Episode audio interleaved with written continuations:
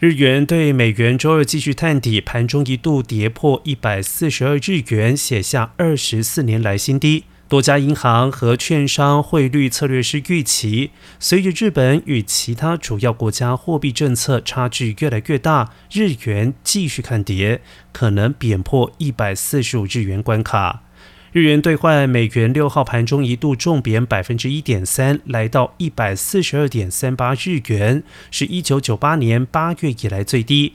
而而日元对美元汇价今年已经下跌超过百分之十八，接近一九七九年写下的百分之十九点二创纪录年度跌幅。